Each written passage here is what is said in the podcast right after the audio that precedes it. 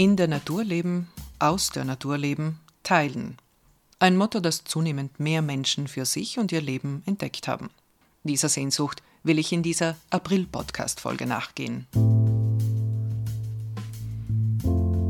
Mein Name ist Anita Rossi und als Journalistin beschäftige ich mich am liebsten mit Themen und Lebensaspekten, die uns Menschen und die großen Fragen der Zeit zur Diskussion stellten. Diesmal habe ich Irene Hager besucht, in ihrem Gemeinschaftsgarten in Auer. Die Selbstversorgerin, Kräuterfachfrau, Buchautorin, Museumspädagogin und, und, und, sie tut einfach, was andere sich noch nicht vorzustellen wagen. Geboren vor 50 Jahren Aufgewachsen in Auer im Südtiroler Unterland hat Irene Hager von Strobele wieder zurückgefunden nach Auer nach mehreren Umzügen im In- und Ausland. Ihre klassische schulische Laufbahn hatte sie nach Wien gebracht, wo sie Anfang der 90er Jahre Pädagogik studierte und sich anschließend zur Kommunikationskuratorin im Museums- und Ausstellungswesen ausbilden ließ, in einem postuniversitären Lehrgang. Museologie und Kulturmanagement sind in der Folge die Bereiche, in denen sie sich stark gemacht hat. Unter anderem war sie Anfang der 2000er Jahre Leiterin des Nationalparkhauses Aqua Prat im Oberfinchgau und Koordinatorin von Nationalparkhäusern im Nationalpark Stilfser Joch. 1996 hat sie den Weg in die Freiberuflichkeit gewählt. Vor über 20 Jahren und hat in diesem Bereich seither als Kuratorin verschiedener Südtiroler Ausstellungen gearbeitet. Die Themenpalette ist groß, von den Schwabenkindern über die Räter und Räterinnen bis hin zur weiblichen Seite der Fasnacht.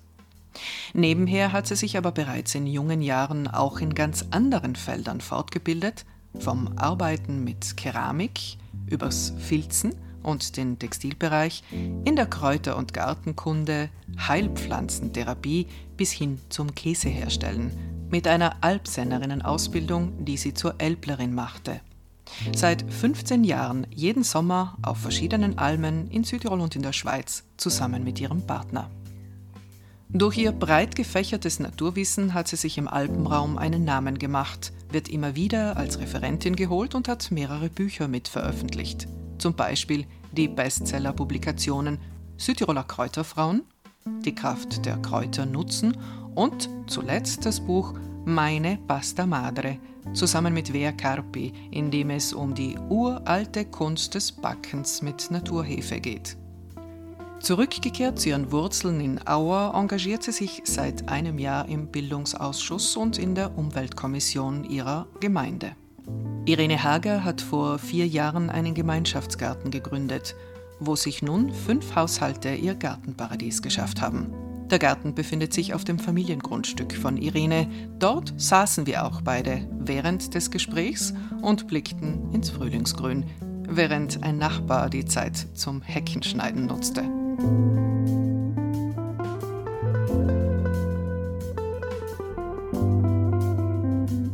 Du arbeitest äh, momentan wieder an einer neuen Veröffentlichung und zwar zum Thema Vorratshaltung. Es geht ums Einkochen, ums Fermentieren, auch ums Dörren, um alte, historisch auch bedeutende Formen der Konservierung von Lebensmitteln.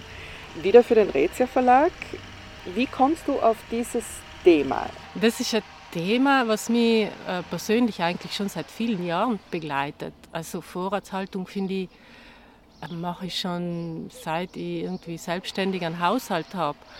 Wir haben da im Garten immer schon Kirschen gehabt und ich finde Kirschkompott im Winter ist doch was, was, was Wunderbares, was total Gutes. Also schon allein von, von den Sachen her ist, was ich immer gern getan habe. Oder die Marmelade einkochen von den Ribis, die wir im Garten haben. Wir haben schon relativ lange, also seit über 20 Jahren, dass wir Sauerkraut machen. Und das haben wir mit Freunden begonnen und inzwischen ist das so äh, jedes Jahr eine Art, fast ein Fest, dass äh, jeder mit seinem Topf kommt. Dann stehen da zehn Töpfe und wir tun zusammen Sauerkraut einmachen und das kommt dann, ähm, also der vergoren, das kommt den Keller und dann hat man den ganzen Winter was Gutes zum Essen für sich oder auch zum Verschenken. Also im Grunde ist das, was mich schon lange begleitet. Allerdings muss ich ja sagen, ich habe immer in alten Häusern gewohnt und wo es immer auch Keller gibt. und wo es immer auch eine Speis gibt. Das hat sich einfach angeboten, also dass man dort Sachen lagern kann, dass man auch ein paar Äpfelkisten irgendwo stehen haben kann oder Erdäpfel irgendwo einlagern kann. Also eigentlich ist das Thema, was, was immer schon ein Teil von mir war. Ich denke, für unsere Urgroßeltern war es regelrecht eine Notwendigkeit, eben sich einen Vorrat für den Winter auch zu erarbeiten im Laufe der Gartensaison. Aber heutzutage haben wir diese Notwendigkeit jetzt nicht. Wir könnten ja jederzeit in den Supermarkt gehen und uns irgendwas kaufen. Die Tatsache, dass du ein Buch darüber schreibst, finde ich schon bezeichnend auch für diese Zeit. Ich denke, es ist auch ein Trend oder wie, wie erlebst du das, dieses neue Interesse auch für diese alten Arten, sich selbst zu versorgen mit den Lebensmitteln, die man gerne hat? Ja, äh, du hast recht aus der, aus der Gewohnheit oder aus dem, was ich gern tue, ist für mich schon fast ein bisschen ein politischer Auftrag geworden. Gegen das Wirtschaftssystem, dass man eben jederzeit alles kaufen kann. Das hat mit Wirtschaft zu tun, das hat mit Klimawandel zu tun, das hat mit ganz vielen Aspekten zu tun, wo mir vorkommt, na, so, so wie es jetzt läuft, können wir eigentlich nicht, nicht weitermachen.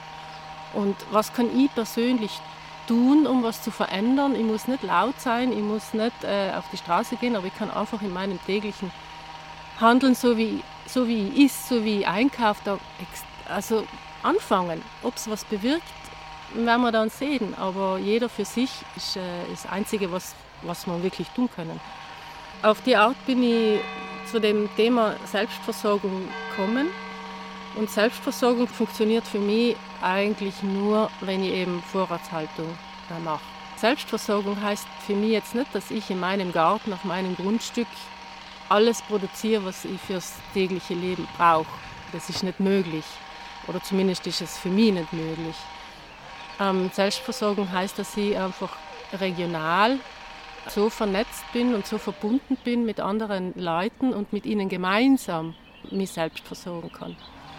Und das ist auch ein, äh, was ein Ansatz von Selbstversorgung, der mir wichtig ist, dass sie nicht anonym regionale Produkte kauft, die es ja auch im Supermarkt gibt, sondern äh, dass sie einfach zusammen das mit Leuten macht, die ich kenne und die ich gern habe und die ich gern besuche und mit denen wir gern zusammenarbeiten und mit denen man einfach gern Zeit verbringt. Wir haben Freunde im Finchgau, die Dinkel und Erdäpfel haben und mit denen ähm, verbringen wir gerne Zeit, helfen ihnen dann auch mal ein paar Tage beim Sortieren oder was auch immer und kriegen dafür zwei, drei Kisten Erdäpfel und das langt ja für den Winter, zumindest für unseren kleinen Haushalt. Oder kriegen 15 Kilo Dinkel, für sie ist es wenig, für uns ist es enorm viel. Oder wo auch immer, bekannte Nachbarn rundherum die Eier haben, wo man die Eier herkriegt. Oder da in Auer gibt es zum Glück den Happacher Hof, der hat Kühe, wo man Milch holen kann. Also ich denke so, dass das enge Netzwerk von, von Freunden und Bekannten ist das, was für mich dann für mich persönlich Selbstversorgung ausmacht. Du gehst aber auch weiter. Wir sitzen nicht von ungefähr jetzt in deinem Garten, der nicht nur dein Garten ist oder der Garten äh, des, Familien, des Familiengrundstücks, sondern eben ein Gemeinschaftsgarten. Wir hören auch einen Nachbar, der äh, in der Zwischenzeit seine Hecke sägt im Frühjahr. Und wir hören die Vögel und genießen jetzt die Morgensonne. Aber die Frage ist, ein Gemeinschaftsgarten ist ja auch so etwas wie ein politischer Auftrag letztlich, oder? Wie funktioniert dein Konzept von Gemeinschaftsgarten auf deinem Grundstück? Ja, ich bin vor vier Jahren da herunter nach Auer gezogen, eben ins Haus meiner Familie und aufs Grundstück meiner Familie. Und wir haben da einen riesigen Anger, der hat 4000 Meter. Und der Anger hat früher äh, einen großen Haushalt versorgt. Ähm, das, das, Haus, in dem ich wohne, das, das ist aus dem Mittelalter. Und keine Ahnung, aber da sind sicher 10, 15, 20 Leute gewesen, die versorgt werden. Und inzwischen wohnen wir da eigentlich zu dritt. Und das ist alles viel zu viel und viel zu groß für uns. Und deswegen war es für mich ähm, irgendwie klar, dass, dass da viel mehr Leute damit leben können, was der Anger hergibt. Nicht damit leben können, aber sich zumindest mit frischen Obst und Gemüse versorgen können. Einen Teil von dem Anger haben wir dann, habe ich dann eben als, als Gemeinschaftsgarten sozusagen ausgewiesen und habe im Dorf einfach geschaut, wer hat Lust, da zusammen mit mir zu garteln. Und jetzt habe ich das vierte Jahr den Gemeinschaftsgarten. Und dann am Anfang waren wir eine kleine Gruppe, dann ist wieder der eine gegangen und die andere dazugekommen. Und jetzt sind wir das zweite Jahr in der gleichen Konstellation. Und ich muss sagen, es bereichert äh, einfach unglaublich. Erstens ist man nicht allein in dem, was man tut, auch von der Arbeit her, ganz konkret allein umgraben oder allein irgendwas ernten, auch manchmal verarbeiten ist schwierig und gemeinsam geht es viel besser, viel schneller. Einerseits von der körperlichen Arbeit her und dann einfach auch vom Austausch. Jeder weiß irgendwas, hat irgendwas schon einmal gemacht, kennt irgendwen, der irgendwas kann. Also auch von dem her ist die, diese Gartengemeinschaft, die da entstanden ist, total wichtig und schön. Und hat dich auch im Zuge der, dieser Ausnahmesituation der Pandemie ein bisschen gerettet? hat mich und äh, also uns und dann auch meine Mutter, die in dem Haus äh, hier wohnt und in dem Garten da wohnt, wirklich, ja, man kann fast sagen, gerettet. Sonst wären wir da seit einem Jahr total einsam. Und so sind doch immer Kinder, die ein- und ausgehen, äh, Freunde, die ein- und ausgehen, die uns eben, wie gesagt, einmal da zur Hand gehen, einmal dort zur Hand gehen, wo man auch mal zusammensitzen kann allen Respekt und, und aber auch einfach Austausch und Kommunikation hat und, und miteinander sein kann. Und das ist jetzt umso schöner. Es war vorher schon schön, aber jetzt äh, sieht man umso mehr, wie wertvoll das ist. Mhm. Du hast erzählt, du bist vor oder ihr seid vor etwa vier Jahren wieder nach Auer zurück. Ihr habt ein relativ unstetes Leben, also du und dein Partner, bisher hinter euch. Unstet insofern, als dass ihr schon oft umgezogen seid, dass ihr in Südtirol oder im Alpenraum äh, schon einige Erfahrungen gesammelt habt und auch während des Sommers meistens die schöne Zeit in der Höhe, also auf der Alm verbringt. Wie kommt es zu diesem ähm, Rhythmus in der Natur und mit der Natur? Ja, im Grunde bin ich, bin ich da schon meinem Partner, dem Markus, gefolgt, der, für den das total wichtig war, im Sommer auf die Alm zu gehen. Und für mich ähm, vor, vor 25 Jahren, da war ich dann sogar mal sogar Landesangestellte, war das dann schon ein bisschen anstrengend. Also am Wochenende auf die Alm zu ihm fahren und dann am Montag wieder ins Tal zur Arbeit bis ich dann irgendwie geschafft habe, ähm, meinen Urlaub ähm, zu bündeln und einmal drei Wochen auf der Alm zu sein. Und nach eigentlich schon zwei, drei Jahren habe ich gesehen, wie, wie, wie wunderbar wertvoll das ist, einfach eine, eine bestimmte Zeit im Jahr sich total ausklinken zu können und am Berg zu sein, ähm, abseits von, von all dem Trubel, der einen einfach so durchs Jahr begleitet. Und ich habe dann vielleicht auch aus dem Grund, kann ich jetzt noch nicht sagen, äh, meine, meine fixe Arbeit äh, gekündigt und bin ähm, Freiberuflerin wieder geworden, was ich vorher auch schon war. Und seither reihe ich halt alle Projekte rund um die Sommerzeit. Also inzwischen wissen auch alle, die mit mir arbeiten oder alle meine Arbeitgeber, äh, dass mit mir im Sommer einfach nicht zu rechnen ist. Und das, weil das für mich einfach Priorität hat einfach die Zeit zu haben, alles, was so unterm Jahr passiert ist, ja, sitzen zu lassen, zu überdenken. Ich habe manchmal so das Gefühl, äh, es dreht sich alles im, im Geist und auf der Alm kann das einfach dann ausrollen und, und man hat Zeit, über alles einfach ja, wieder herunterzukommen. Andere machen vielleicht einmal in der Woche Yoga und ich mache halt dann einmal im Jahr Alm Sommer. Und wie, wie, verbringst du jetzt von den Tätigkeiten her? Also das eine ist natürlich, den Kopf frei zu bekommen wieder.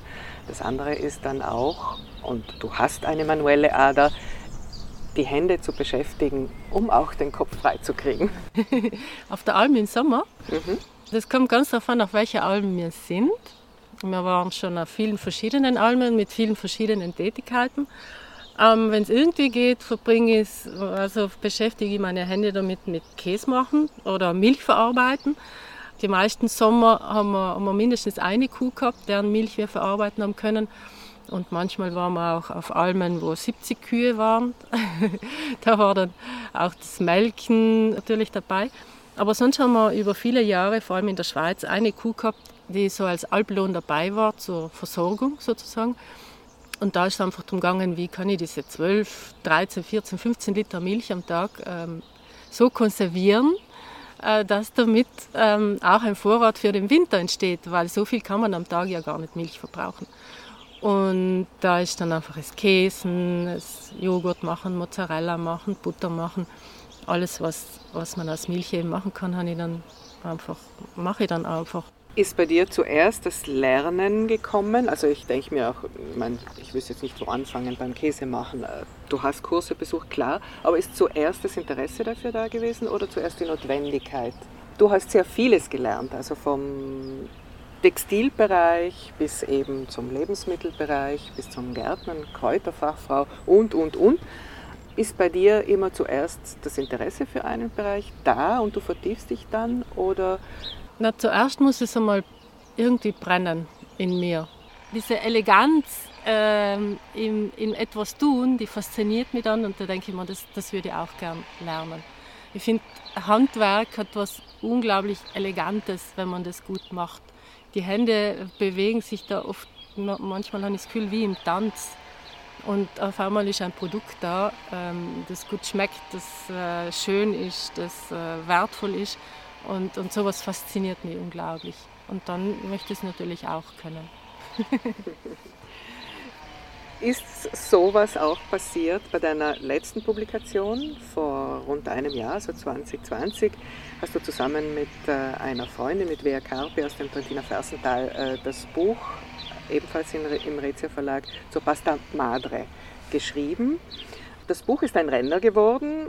Ich bin auch auf diese Dampflok ähm, aufgesprungen und habe mich anstecken lassen und mache seit der Lektüre eigentlich mindestens einmal die Woche mein eigenes frisches Brot.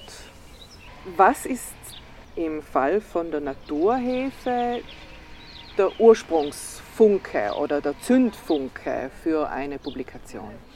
Also eine Publikation ist, ist für mich immer auch das Bedürfnis, mich mitzuteilen und mein Wissen mit anderen zu teilen. Ich habe auch Pädagogik studiert und ich habe lange für Museen gearbeitet und war dort als Vermittlerin tätig, einfach als personelle Vermittlerin, das heißt Menschen äh, zu erklären, wie was funktioniert oder auch als, äh, als Ausstellungskuratorin, also zeigen, wie was funktioniert. Und vielleicht ist das schon für mich persönlich ein Grundbedürfnis, des anderen äh, mitzuteilen. Und ähm, Bücher schreiben, habe ich gemerkt, ist jetzt für mich im Vergleich zu anderen Medien äh, das ruhigste Medium. Das heißt, ich kann mir Zeit lassen, in meinem Rhythmus arbeiten, bis das Buch dann heraus ist. Deswegen entspricht mir das Bücherschreiben. Es ist vielleicht kein sehr zeitgemäßes Medium mehr. Es ist ja immer, schon, äh, immer wieder schon totgesagt worden. Totgesagte Leben länger. Wenn wir an die Themen denken, also Kräuter, Pasta Madre, Vorratshaltung, ähm, Garten, das sind Themen, die mit deiner Lebenswelt zu tun haben, natürlich, aber sind auch mittlerweile trendige Themen, also im positiven Sinne trendige Themen geworden. Vielleicht auch gerade in dieser verrückten Zeit, also in der Corona-Zeit. Ähm, wir hören gerade die Kirchenglocken von Auer. Also du bist Kräuterfachfrau, du bist Museumspädagogin, Kuratorin, aber vor allem bist du selber Macherin. Was ich mich gefragt habe, also deine pädagogische Ader hast du erklärt, deine museale Ader, Museum hat immer auch mit Konservierung zu tun, mit dem Blick in die Vergangenheit. Hat dieser Blick in die Vergangenheit doch letztlich auch etwas mit deiner Gegenwart und auch mit unserer Zukunft zu tun? Ja, äh, du hast recht, eben interessanterweise. Das ist mir oder uns, mir und meinem Partner auch in letzter Zeit immer öfter aufgefallen. Wir beschäftigen uns wirklich gern mit dem Vergangenen. Eben mein Partner als, als Archäologe und ich als Museumspädagogin und ich habe vor allem für kulturhistorische Museen, historische Museen gearbeitet, wo es eigentlich immer um Themen geht, wie hat was früher funktioniert, wie hat man was früher gemacht. Wir haben immer gemeint, wir sind irgendwie äh, die einzig Rückständigen in der, in der heutigen Gesellschaft und wir machen einen Rückschritt und wir machen es so, wie es die Alten gemacht haben oder wir versuchen Techniken zu erlernen, wie man das früher gemacht hat. Und äh, inzwischen merkt man, dass das echt ein Trend geworden ist. Eine städtische Bevölkerung, die jetzt wieder aufs Land geht und dort das Landleben neu entdeckt. Meine Frage auch in der Beschäftigung mit deinem Lebenslauf war, okay, dieses äh, große Interesse für die Selbstversorgung hat ja auch etwas mit eigener Gesundheit zu tun, mit Klimawandel zu tun, mit, äh, mit dem Bedürfnis, ressourcenschonend zu leben, also mit vielen Themen. Aber es wird dann auch, und, und so wie du es erzählst, es, es wird zur Lebensphilosophie letztlich, dieses Selbstversorgertum. Ist es, wie du vorhin angedeutet hast, ein Aussteigen aus unserer Geldwirtschaft? Ist es Systemkritik implizit auch oder ist es mehr? Es ist auf jeden Fall ein Aussteigen aus der Geldwirtschaft. Also zumindest ein so viel wie möglich. Ganz ähm, schaffe ich das natürlich nicht, aber um das geht es auch gar nicht. Und es ist schon auch Systemkritik. Es ist vor allem auch ein, sich ein Stück unabhängig fühlen von der Gesellschaft. Es ist nicht unbedingt eine Gesellschaftskritik, weil ich möchte auf keinen Fall Kritik üben an jemanden. Ich weiß nicht, wie die Weltwirtschaft groß, wie das alles funktioniert. Das weiß ich gar nicht. Da bin ich viel zu wenig informiert. Aber auf die Art und Weise fühle ich mich zumindest unabhängig von der Gesellschaft und auch vom gesellschaftlichen Leben, von den Geld, Geldflüssen, von den Konsumgütern, vom ganzen Konsumdenken überhaupt. Ich selber kann mich nicht ganz herausnehmen vom Konsum und vom Konsumdenken, das schaffe ich auch nicht.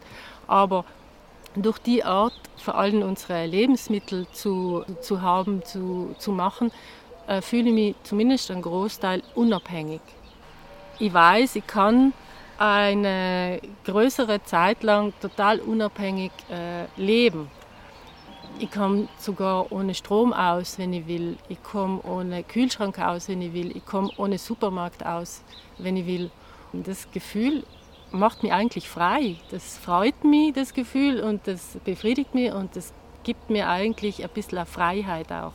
Und allem eine Freiheit, finanziell unabhängig zu sein wenn einmal irgendwas schief geht, wie jetzt auch zum Beispiel Corona, wo ich als Kulturschaffende äh, wirklich fast auf dem Trockenen sitze, muss ich sagen, macht mir das nicht nervös, weil ich weiß, äh, ich kann auf jeden Fall überleben und auch gut überleben. Und das, was ich mache, macht mir Freude, das tue ich gern. Es ist jetzt nicht, dass ich, weil ich kein Geld mehr habe, muss ich jetzt unbedingt äh, irgendwie äh, mein Kraut äh, selber pflanzen, sondern ich kann genau das was ich gern tue, weitermachen und das geht mir gut dabei.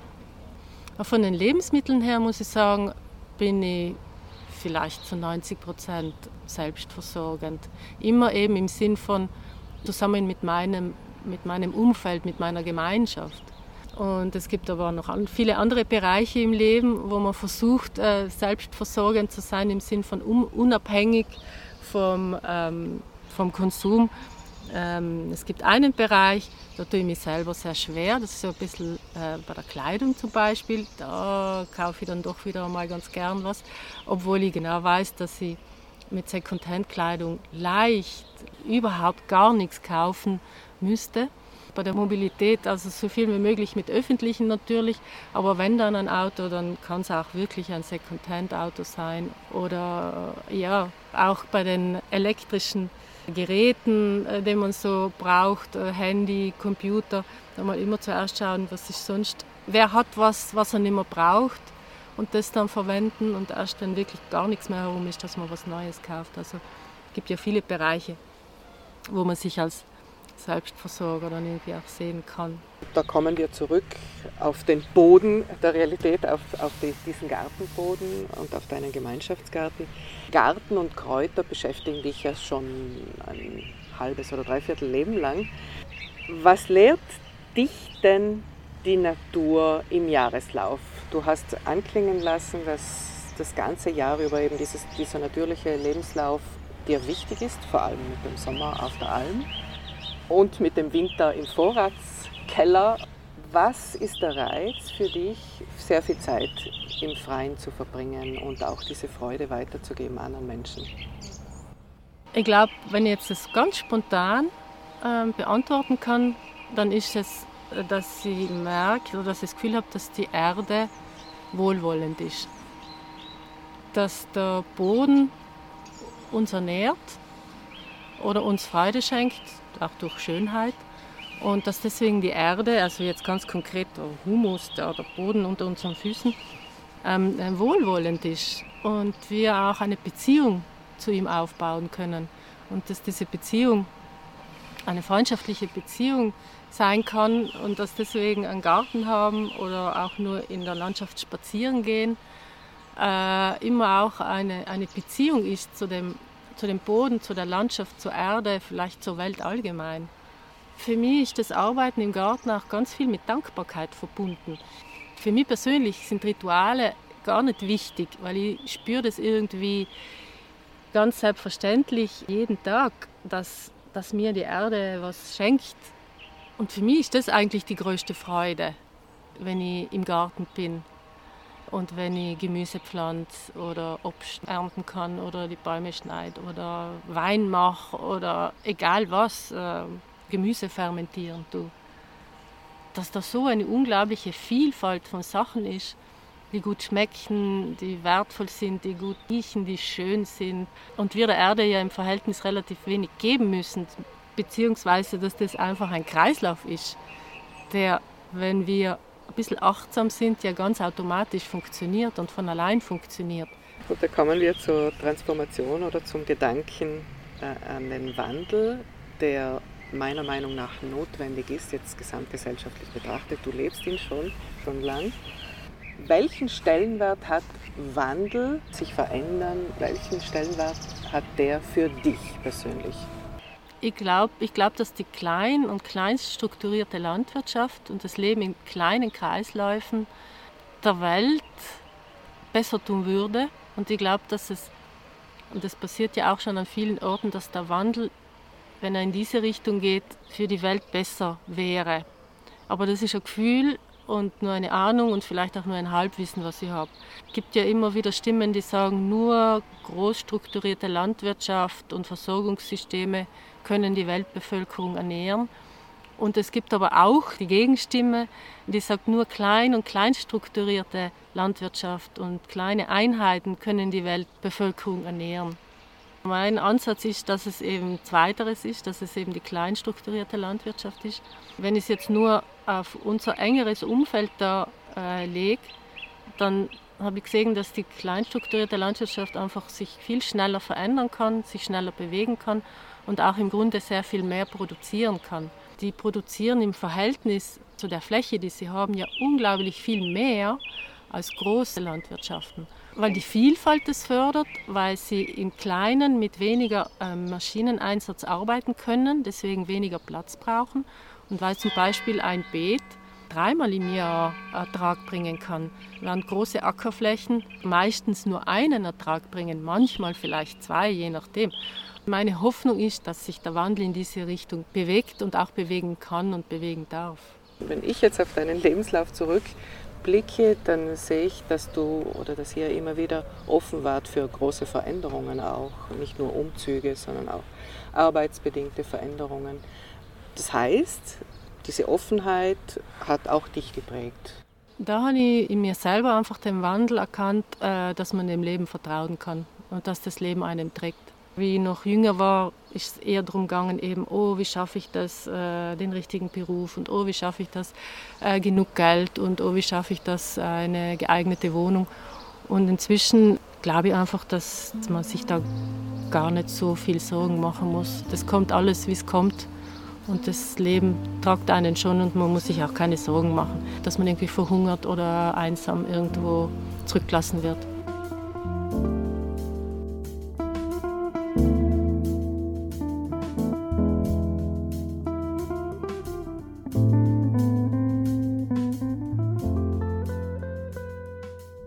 Irenes Gedanken machen Mut, im Kleinen wie im Großen, Jetzt mehr denn je. Irene Hager findest du im Netz über ihre Buchveröffentlichungen. Und du hörst mich wieder in zwei Wochen, wenn du magst, natürlich auf Spotify, auf Encore, Friends on Air oder von meiner eigenen Webseite aus. Ich freue mich über Feedback und ich freue mich, wenn du meinen Podcast mit anderen teilst. Bis bald!